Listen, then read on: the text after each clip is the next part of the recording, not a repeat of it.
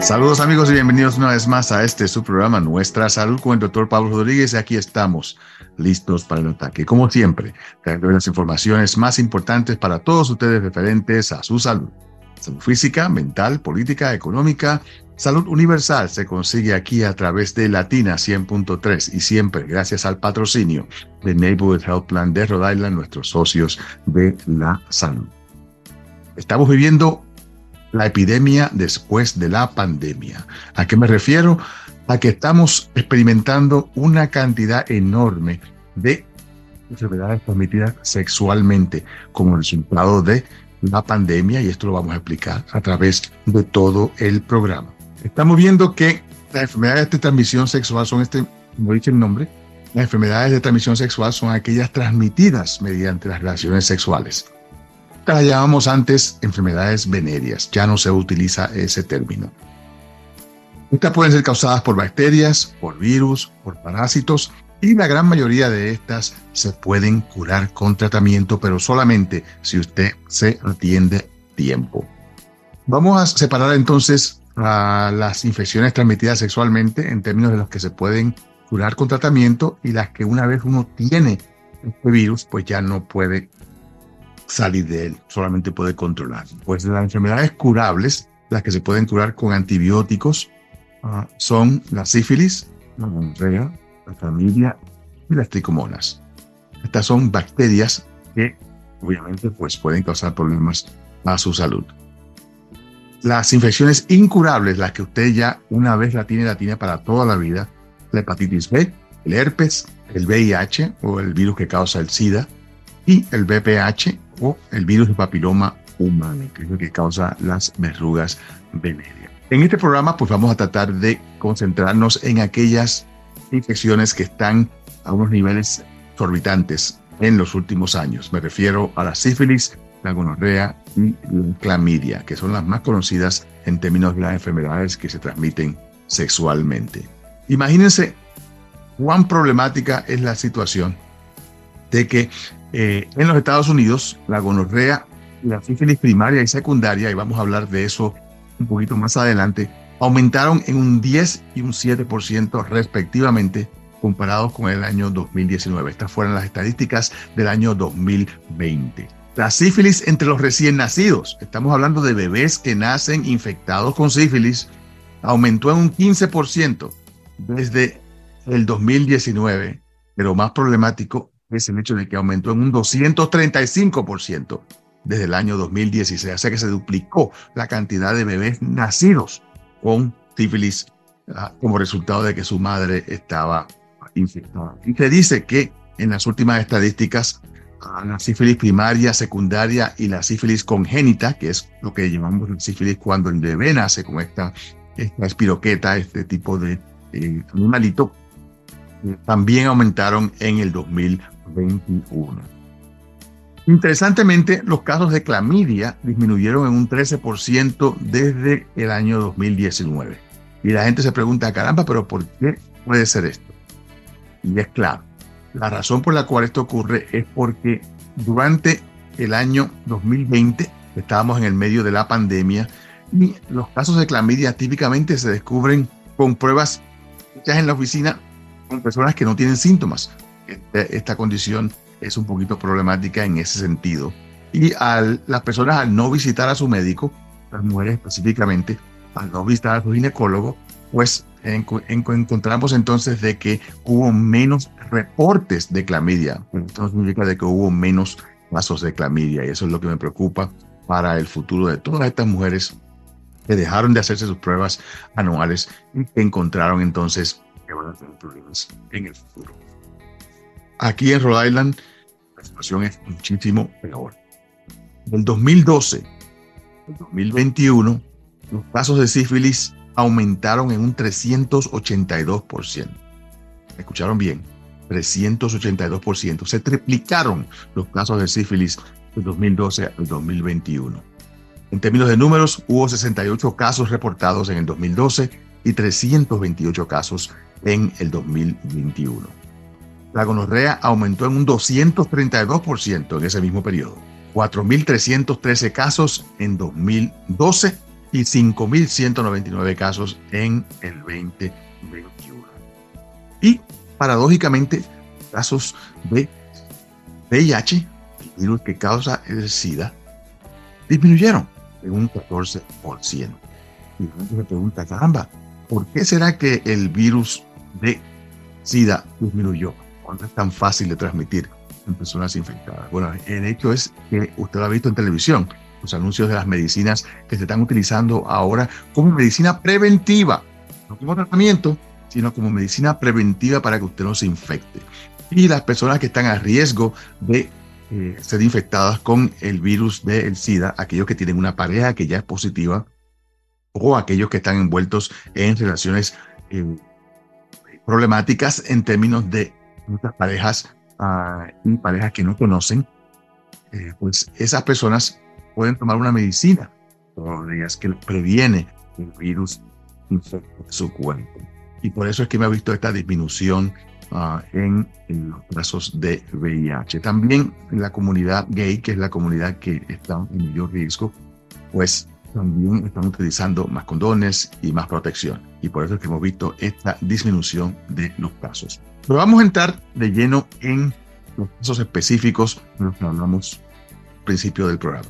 Sífilis, comenzando con sífilis. La sífilis primaria es uh, algo que es bien, bien difícil de detectar, ya que las personas muchas veces no sienten nada.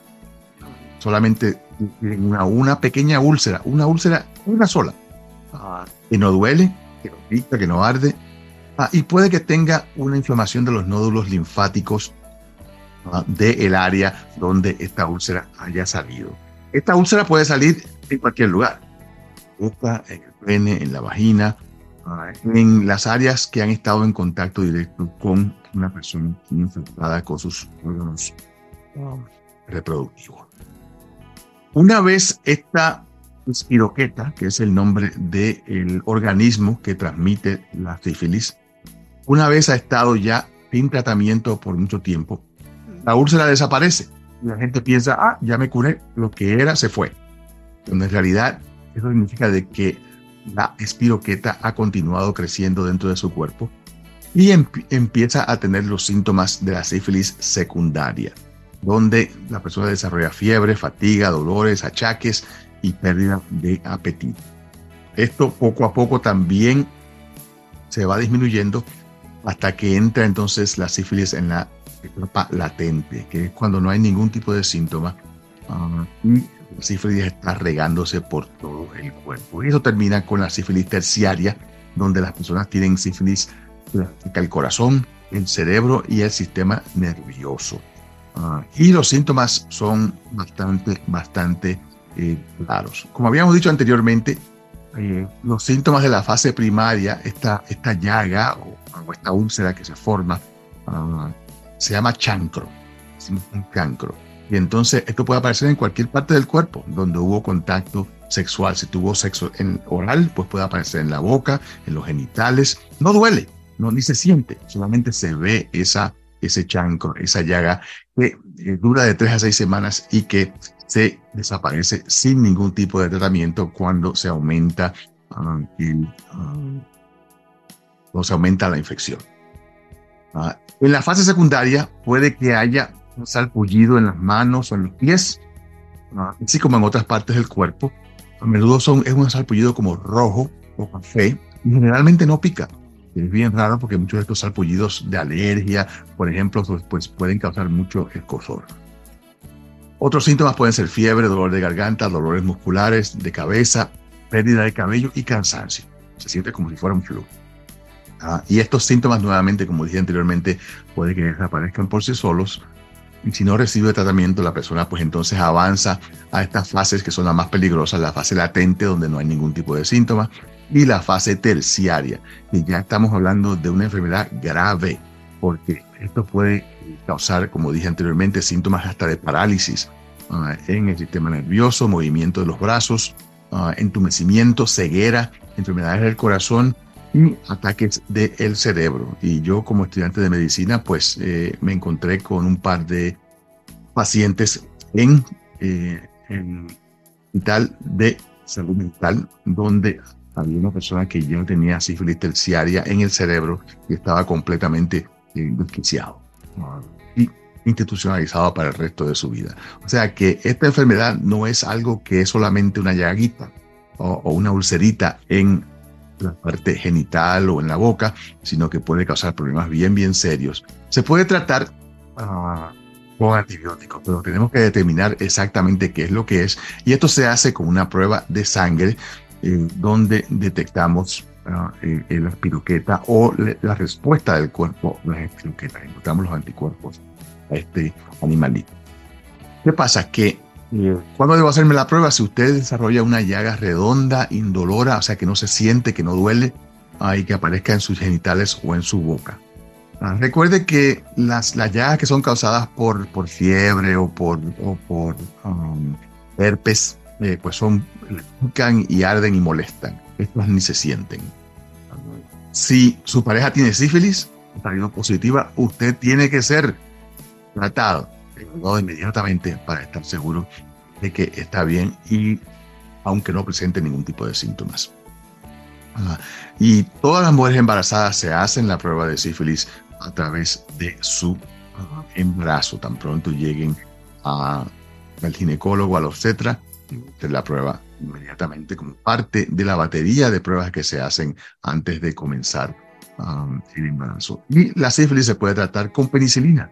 Todavía la penicilina es una medicina tan y tan vieja, todavía es el tratamiento ideal para el tratamiento de esta condición. Obviamente, si la persona está en sífilis primaria, pero ya si está en una sífilis que ha durado más de un año, entonces esa persona pues tiene que eh, ser tratada pues más dosis de penicilina. Usted puede volver a tener sífilis si vuelve a ser expuesto, así que no piense de que, ah, a mí me dio ya, así que ya estoy protegido. No, la sífilis continúa siendo un riesgo para usted si usted continúa teniendo estas actividades sexuales que son problemáticas.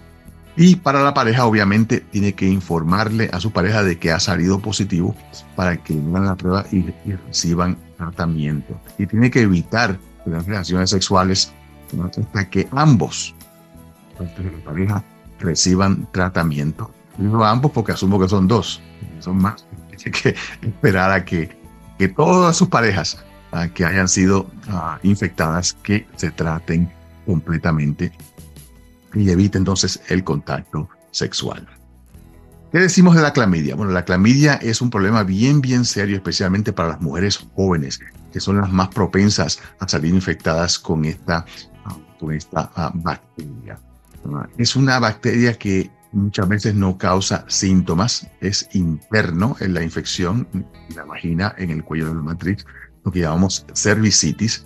Esto puede causar un flujo vaginal anormal, que parece amarillo, ah, puede tener ardor, orinar dolor o sangrado durante las relaciones sexuales. En la gran mayoría de los casos de clamidia que yo encontré en mi práctica, eh, este sangrado después de eh, la relación sexual fue la condición donde más ah, encontré yo la infección. Y esta infección, como dije anteriormente, afecta el cuello de la matriz principalmente, pero una vez pasa tiempo, sigue subiendo hacia adentro de la matriz y hacia las trompas de falopio, que es la conexión entre los ovarios y la matriz, causando entonces lo que llamamos la, enfermedad pélvica inflamatoria, o PID en inglés, Pelvic Inflammatory Disease, que es una condición que puede causar entonces eh, infertilidad. En los hombres, la condición puede causar una secreción amarilla del pene, ardor al orinar, ardor o picazón en el orificio del pene donde sale la orina, la uretra. Todos estos síntomas son sospechosos y usted debe saber a su médico cuando esto sucede. ¿Y cuándo es que se debe hacer un examen la persona que está pues a riesgo? Pues señores, en las mujeres es parte del examen anual que le hacemos a las mujeres menores de 25 años de edad. Si usted es sexualmente activa y tiene menos de 25 años de edad, usted tiene que hacerse esta prueba todos los años. Todos los años. Especialmente si tiene relaciones con más de una persona. Y si es así, la persona mayor de 25 años de edad que tenga relaciones sexuales con más de una persona también tiene que estar ah, chequeándose todos los años. Obviamente, siempre yo hablo acerca de que las relaciones sexuales envuelven dos. ¿Y a qué me refiero? A que si usted es mujer y su esposo está en la calle, usted también está a riesgo. Así que no importa si usted nunca ha tenido sexo con nadie más, más que con su marido, pero si su marido está en poca vergüenza en la calle, usted está a riesgo de recibir la familia, el VIH, el papiloma, la sífilis, todas estas enfermedades, la gonorrea.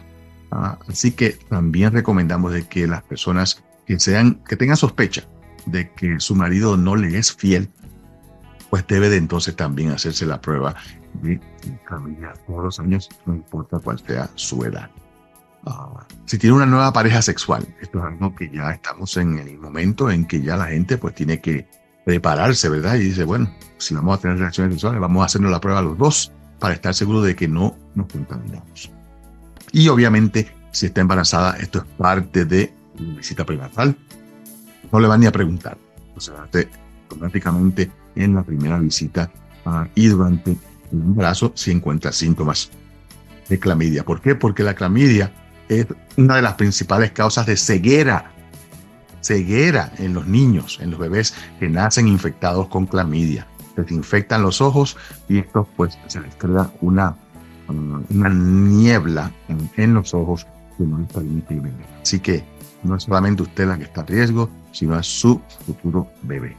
Si usted es un hombre, eh, pues obviamente si tiene relaciones sexuales eh, homosexuales, con bisexuales, con otros hombres, pues tiene que hacerse la prueba de clamidia por lo menos una vez al año. Ah, y obviamente, para hombres y mujeres, si tienen síntomas o si su pareja ha salido positiva para clamidia, usted no tiene ni que tan siquiera uh, visitar al médico porque le podemos dar una receta directamente y de eso vamos a hablar un poquito más adelante para que las personas sepan de que esto es una alternativa importante. Entonces, cuando tenemos una persona que tiene clamidia, Ah, ¿qué pasa con mi pareja? Y esto es bien, bien importante porque yo he tenido la experiencia de una jovencita que me llegó a la oficina y con 21 años de edad, yo le hice la prueba de clamidia y salió positiva. Entonces hablé con ella y le dije, mira, tienes, tienes clamidia. Y ella me pregunta, pero ¿y cómo me dio eso a mí? Y yo, bueno, joven, este, ¿estás teniendo relaciones sexuales? Sí, con mi novio solamente, pero a nadie más no ha tenido relaciones sexuales con nadie más. Ah, y tiene un novio, entonces su novio se la pegó. Entonces me dice, pero ¿cómo es que es posible de que mi novio me haya pegado eso si él me es fiel? Y yo digo, joven, la familia no se adquiere en el baño, no se adquiere con una toalla, no se adquiere con nada más que la relación sexual. Así que eh, yo lo siento, en realidad no quiero calumniar a su, a su pareja, pero si usted está segura y usted me asegura de que no ha tenido relaciones sexuales con nadie más, entonces esto no viene por, eh, como decimos, eh, del aire. Eh, esto, no, viene por ningún tipo de, de, concepción especial, sino que tiene que ser con la relación sexual con su, con su novio. Y le dije, y su novio necesita tratamiento. Ah, pero yo, no sé, yo, no, yo le voy a hablar, pero no, no, no, no, no, no, no, no le creo. Bueno, le di su, su antibiótico, la hice regresar en tres meses para chequearla nuevamente y cuando le hago la prueba me sale positivo nuevamente. Joven, ¿usted se tomó toda la medicina que yo le di? Sí, me la tomé. Eh, su novio le dieron tratamiento. No, mi novio fue a su médico, él me dijo que él fue a su médico y su médico le dijo que él estaba limpiecito. Y ahí fue que yo enseguida pues dije, ay Dios mío, esta pobre niña están cogiendo de boba, lo decimos en Puerto Rico, por no decir una palabra un poquito más problemática. Si un médico le da la información de que la pareja salió positiva para clamidia, ese médico que está atendiendo la pareja ni tan siquiera tiene que hacerle un cultivo. Esta idea de que, ah, está limpiecito, era un embuste. Mentira. Él nunca fue al médico, porque cualquier médico, y esto, esto hay que ser bien, bien, bien, un médico bien malo para hacerle un cultivo y decir a alguien que está limpio. que en realidad si ya usted ha sido expuesto, el tratamiento apropiado, y todo el mundo sabe esto, es que hay que darle tratamiento a la pareja. Tenga síntomas o no, tenga resultados positivos o no. El cultivo no importa. Y se lo expliqué y entonces ella pues continuó completa y absolutamente argumentándome de que imposible de que su, de que su novio un cuerno, como decimos en Caribe. ¿Qué uno va a hacer? Uno no puede hacer nada. Yo solamente le di tratamiento y dije, mira, ¿sabes qué? Aquí tienes la receta para tu pareja, porque obviamente eh, él no va a ver a ningún médico, porque no fue a ver al médico primeramente, y de esa manera, pues, eh, vamos a poder protegerte a ti. Y efectivamente, una vez de su receta, pues, eh, regresó a los tres meses nuevamente y ya estaba completamente negativa. Entonces, es, es problemático porque ya cuando ha tenido cuando tú tienes la clamidia ya por mucho tiempo, ah, pues como dije anteriormente, puede bloquear también como uh, otras, eh, como puede bloquear completamente las trompas de falopio y crear infertilidad. Es una de las causas principales de infertilidad uh, aquí en los Estados Unidos. Así que si usted tiene clamidia, por favor, dígaselo a su pareja para que traten a su pareja. Y de esa manera usted está protegido o protegida también y tiene que esperar siete días después de que hayan comenzado ambos el tratamiento para que no se vuelvan a infectar. Y no compartan la medicina, no piensan de que yo te la mitad para ti, la mitad para mí, eso es suficiente. No, receta completa, completa. Y es importante de que vuelva a chequearse para estar seguro de que no le regrese. En términos de la gonorrea es muy parecido a la clamidia, es una enfermedad de transmisión sexual, es más común, como dije anteriormente, entre adolescentes y jóvenes y es, uh, no presenta síntomas muchas veces, uh, aun cuando uh, el flujo vaginal o flujo, flujo del pene son bastante comunes con esta enfermedad. Se puede tratar con antibióticos Ah, también, lo cual ah, pues puede cubrir completamente la enfermedad y es importante de que se trate antes de eh, que tenga los resultados problemáticos. Si usted es mujer, eh, usted puede encontrar la, la, gonorrea en el ano, en los ojos, en la boca, en la garganta, en el tracto urinario o en la matriz. Esta bacteria se mete por donde quiera, uh, aun si no tiene ningún tipo de síntoma. Sangrado vaginal es uno de los síntomas uh, principales, sangrado entre periodos, dolor o ardor al orinar y el aumento del flujo vaginal del que hablamos anteriormente. En el recto, si usted ha tenido relaciones sexuales anales, pues puede tener picazón, dolor, sangre, secreción del recto y dolor al defecar. Y si tiene la, y si tiene la gonorrea en la garganta, puede afectarle la garganta. Lo mismo con los hombres, dolor o ardor al orinar, secreción del pene, dolor o inflamación en los testículos. Y si usted tiene relaciones sexuales eh, anales, pues puede tener picazón, dolor, sangrado uh, y secreción del recto y dolor al defecar. En la garganta lo mismo, um, dolor de garganta y esto es uno de los problemas con la relación sexual oral, que muchas personas piensan de que es más segura. Sí, es más segura para no salir embarazada, pero no es más segura para recibir las uh, enfermedades transmitidas sexualmente. Eh, si usted es mujer, tiene que hacerse la prueba nuevamente, menor de 25 años, si es activa sexualmente, si tiene muchas parejas y si tiene más de 25 años, si tiene una pareja nueva, es ideal que se hagan ambos la prueba.